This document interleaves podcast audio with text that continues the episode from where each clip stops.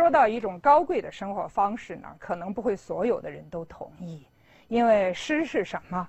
啊，过去呢，经常有同学说诗是什么？而诗什么都不是，而，诗不是人民币，啊，诗不是大米，啊，不是我们可以做来作为生存必须的一切，它也不是我们某一个具体的技能。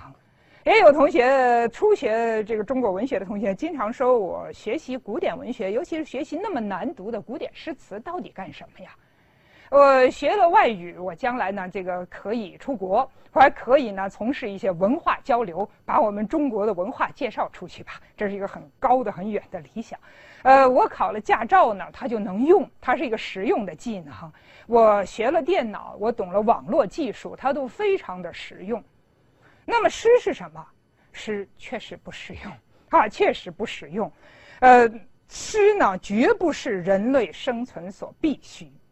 绝不是人类生存所必须，呃，不是说我们读了几首诗就可以拿到一些什么证书啊，就可以呢给自己的这个生活的状态呢改变的更好啊，让自己的物质生活呢上升一个层次，这是绝对做不到的，绝对做不到的。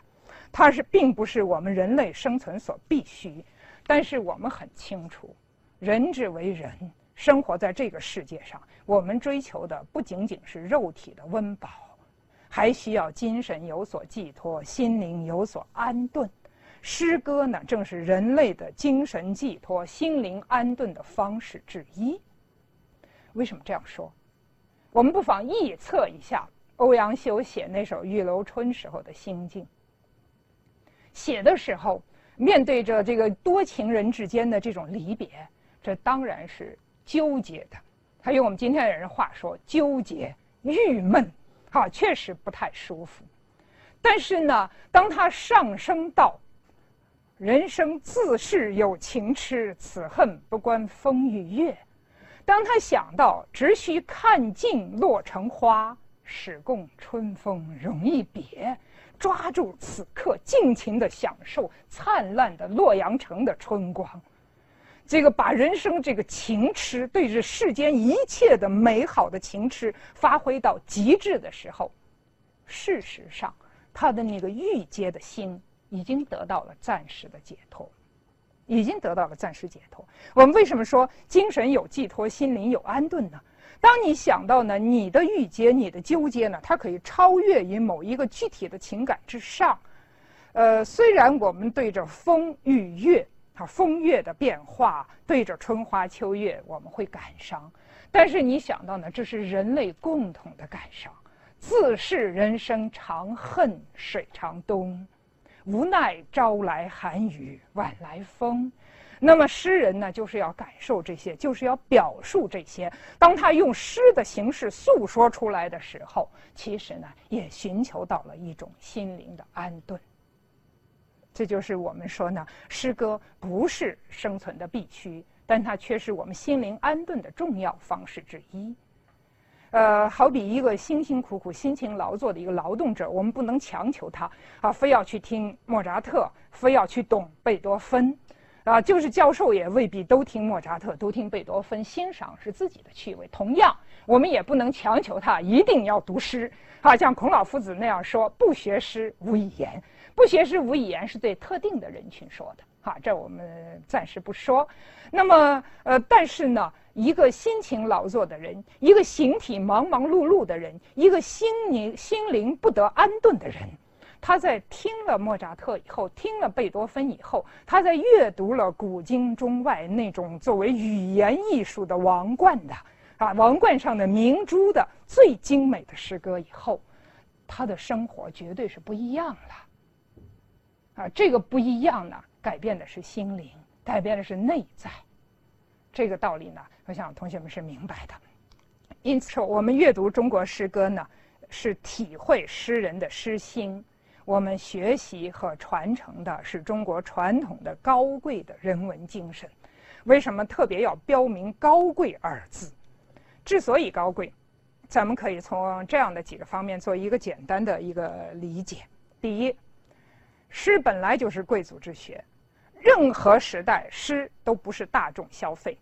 人们的文化消费呢，可以有多种方式、多种途径。这个里面呢，趣味上没有争辩，我们不能强分高下。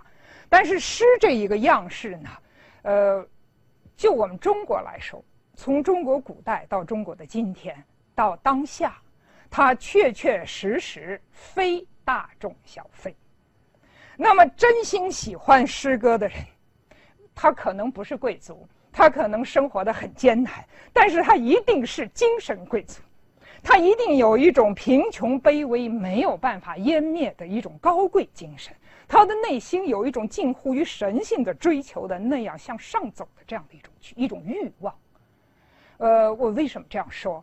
我做中国古代文学的教师做了多年，也是接触过各种各样的文学爱好者，但是呢，最最打动我的是一个呃没有进过大学课堂的一个失学青年。啊，一个我们四川的眉山地区的一个普通的一个青年人，一一个初中毕业以后就辍学回家做了农民的青年，他读了很多的书，啊，用各种渠道读了很多的书，那么自己呢努力的写了很多呢他自己不敢叫做诗的文字，在我看来是非常动人的。他说呢，说不上为什么，他就是喜欢诗。啊，这个同学我认识了以后呢，这个青年人，我们很多老师呢曾经建议他，呃，愿意帮助他来到大学的课堂，完成他的学业，他都拒绝了。他做农民，到城市打工，现在呢去参军了。那么在中国的最底层呢，做一个普通公民做的一切，呃，他不接受任何的资助，也不愿意出版诗集。那么我问过他，我说你为什么要读诗？为什么要写诗？他说了一句非常震撼我的话。想了很久以后，他告诉我说：“我写诗是洗涤灵魂。”这个“洗涤灵魂”四个字呢，给我以极大的一种震撼。好，一种极大震撼。他生活的很贫寒，他甚至交不起高中的学费，是一个失学回家的一个农村青年。呃，确实称得上是贫穷卑微。但是他自己说呢，我内心高兴的时候和痛苦的时候，我就想用这种形式，我很自然的找到这种形式来表达。我写了以后，我的内心就非常的美好，所以他把它称作洗涤灵魂。好，因此呢，我说写喜欢诗歌的人，不管称不称得上诗人，这次要，因为有一些所谓的诗人，挂着桂冠的诗人，他们称不上精神贵族。灵魂呐，可能没这么纯净。